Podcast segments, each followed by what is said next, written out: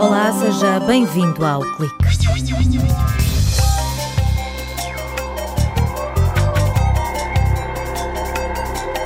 Uma equipa de cientistas da Universidade de Aveiro está a estudar a possibilidade de usar cinzas e lamas para recuperar solos degradados em áreas de exploração mineira. No âmbito de um projeto europeu, esta metodologia vai ser testada nas minas de Aljustrel, Lousal e São Domingos. Sabe o que fazer se lhe entrar em casa um sapo, uma rã ou uma salamandra? Carlos Fonseca, coordenador da Unidade de Vida Selvagem do Departamento de Biologia, traz-nos um manual de sobrevivência para lidar com alguns animais selvagens. Durante os próximos três anos, 15 jovens investigadores europeus querem encontrar exemplos de lugares sustentáveis. Em Portugal, vão avaliar o que distingue a gestão comunitária dos baldios, de anciães, a produção do linho na zona de Viseu e as particularidades da aldeia de Tamera, em Odmira. Mesmo depois de fechar portas, os impactos das atividades mineiras perduram no tempo, sobretudo na faixa piritosa ibérica, onde há mais de 100 minas encerradas. São locais onde os solos perderam vida e os problemas de acidez estão agravados, como explica Sónia Rodrigues, investigadora do CESAM. São áreas onde já não decorre atividade mineira, mas que, por terem estado sujeitos durante muitos anos, sobretudo a drenagem ácida, eh, que é uma consequência deste tipo de atividade mineira, uh, apresentam de uma forma geral pH extremamente ácido. Portanto, necessitam quer de nutrientes, quer de correção de pH para que se tornem novamente funcionais, de forma a que seja possível que as plantas tenham um ambiente propício ao seu crescimento. O projeto europeu Life No Waste está a avaliar soluções para recuperar estas zonas. Guiados pelos objetivos da economia circular e pela vontade de pôr fim ao desperdício, os cientistas decidiram apostar em resíduos em Portugal são geradas cerca de 200 mil toneladas de cinza. A equipa de Luís Tarelho há vários anos que procura valorizar este material. O investigador do Departamento de Ambiente e Ornamento sublinha que este resíduo pode ser útil na recuperação de solos degradados. Estas cinzas possuem um carácter alcalino que nos permite, por exemplo, elevar o pH para níveis que podem suportar eh, o crescimento de algumas plantas. Além disso, é uma conjugação também de outros fatores, que é ser uma matéria-prima que pode ser utilizada em substituição, por exemplo, do calcário para fazer calagem de solos, para aumentar o pH dos solos, além de outras questões que, como os nutrientes que estão nas cinzas, que vieram da biomassa e que estão a ser utilizados para o crescimento das plantas. Portanto, é um bocado o retomar o ciclo dos nutrientes novamente para o solo. Sónia Rodrigues explica que a estratégia da equipa da Universidade de Aveiro consiste em utilizar uma combinação de cinzas, da queima de biomassa florestal e lamas biológicas em laboratório resultou. Nós já fizemos trabalho de recolha, de trazer o solo até ao laboratório para fazermos os primeiros testes de incubação. Os resultados que temos são extremamente animadores. E, efetivamente, verificamos que foi possível, por um lado, corrigir o pH, uh, e, por outro, também devolver nutrientes uh, ao, sol, ao solo, uh, permitindo o desenvolvimento do sistema em si e, e, e, o crescimento até de plantas. Os investigadores da Universidade de Aveiro querem que cinzas e passem a integrar a estrutura destes solos ácidos e pobres em matéria orgânica, criando assim condições para o crescimento de biomassa e de plantas.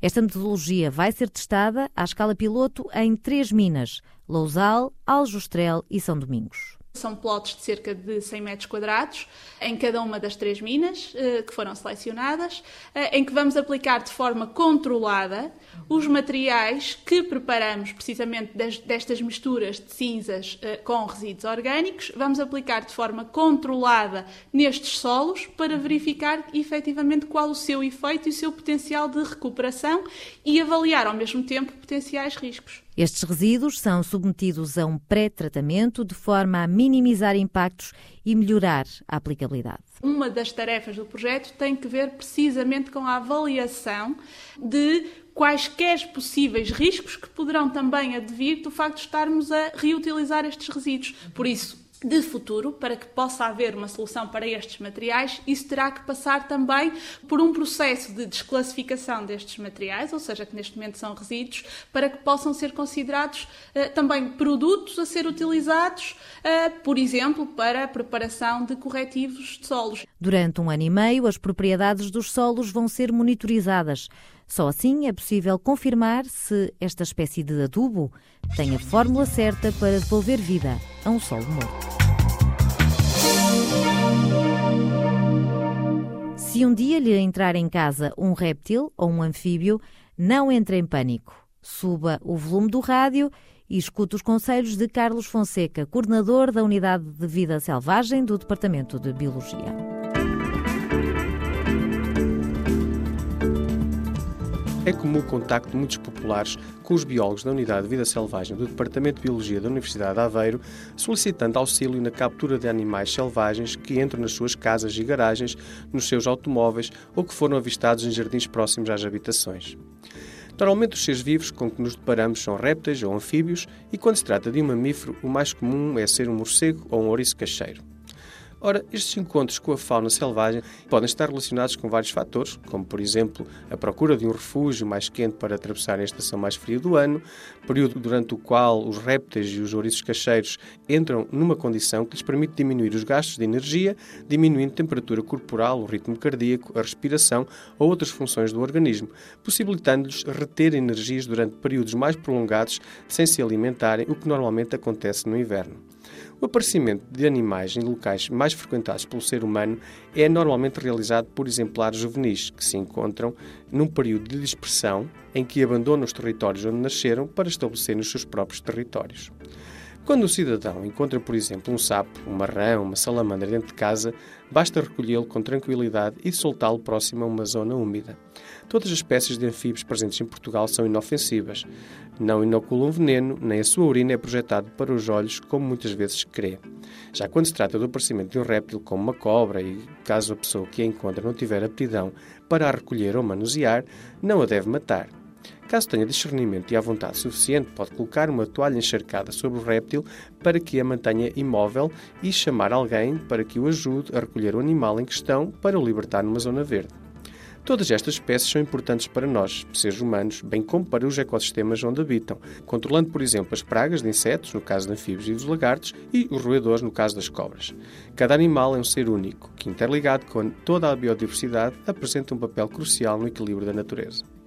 Um autêntico manual de sobrevivência com o carimbo de Carlos Fonseca, investigador e docente na Universidade de Aveiro.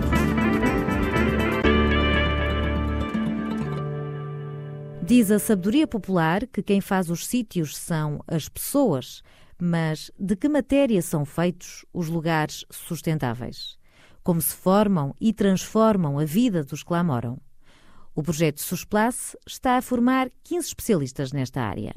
A missão destes jovens é encontrar soluções e propostas que contribuam para um maior conhecimento destas comunidades. O objetivo do projeto é, através das práticas sociais, das práticas culturais, da relação entre as práticas sociais e culturais e os recursos naturais e humanos, conseguir melhorar a sustentabilidade dos lugares, a resiliência das comunidades, e isto sobretudo em lugares mais rurais, digamos assim, ou com mais fragilidades, mas é do cruzamento de todas estas uh, variáveis que se pode falar em sustentabilidade. A sustentabilidade não tem apenas um pilar ambiental, tem também uma vertente social, económica e de governança. É com esta rede que se cosa a teia que dá forma aos lugares sustentáveis e os torna únicos. Na Universidade de Aveiro há dois jovens estrangeiros a trabalhar em diferentes projetos com orientação de Elizabeth Figueiredo. Um deles é sobre a gestão comunitária dos baldios. De certa maneira, este modo de gestão já é sustentável por si. Tem uma autogovernação, digamos assim, não é? Muitos dos baldios têm uso florestal, mas têm outros usos muito relacionados com os recursos locais, não é? São geridos em benefício geralmente da comunidade e, portanto, ela vai estudar o baldio de anciães. Com fortes raízes na zona de Amarante, este tipo de gestão comunitária inspirou até um processo de candidatura a património imaterial da humanidade. A investigação vai comparar o caso português com a comunidade galega. Na Galiza eles também têm baldios, chamamos montes vicinais, mas é o mesmo modo de, de gestão e, portanto, são geralmente localizados em áreas uh, rurais de baixa densidade, com algumas, alguns problemas em termos de capital social, não é? populações envelhecidas, etc.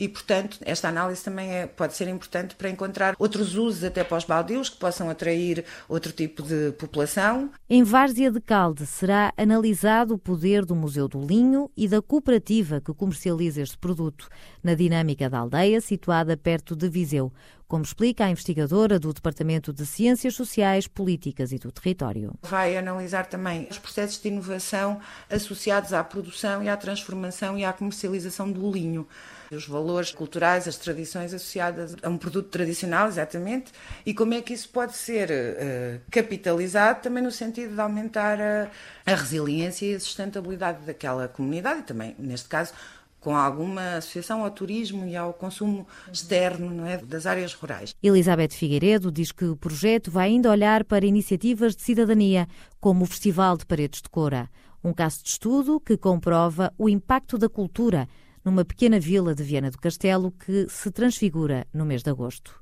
Mas também Tamera, em Odmira, despertou a curiosidade de uma investigadora holandesa que está a estudar ecoaldeias. É uma comunidade que vive em respeito com a natureza, partilham valores comuns em relação ao ambiente, em relação à vida em comunidade tem algumas vezes também alguma dimensão espiritual, digamos assim, não é? Tamera tem essa dimensão bastante, bastante acentuada, não é? São pessoas que se reúnem naquela aldeia ou que se encontraram naquela aldeia porque têm o mesmo tipo de crenças, de valores e, e de práticas, mas têm um modo de vida que é muito hum, centrado na própria comunidade.